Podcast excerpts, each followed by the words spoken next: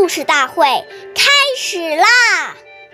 每晚十点，关注《中华少儿故事大会》，一起成为更好的讲述人。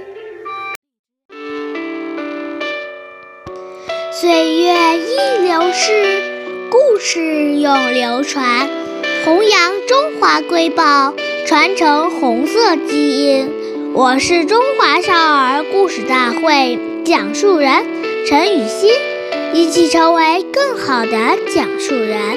今天我给大家讲的故事是《故事大会红色经典故事》第十四集《找钟勋去》。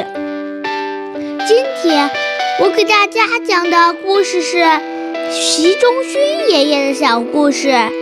习仲勋爷爷之所以受到群众信任和爱戴，正如二十世纪四十年代初党组织给他的鉴定中所讲，他很懂得群众的情绪、习惯和需要，他是站在群众观点和群众立场来解决群众问题的，总是把群众的事情。看作是自己的事情，而又设身处地替他们设想，设想怎么才是对的，尤其设想怎样对群众有好处，而没有丝毫的主观主义气味。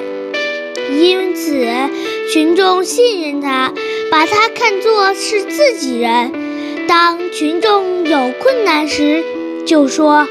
赵忠勋去，关注中华少儿故事大会，一起成为更好的讲述人。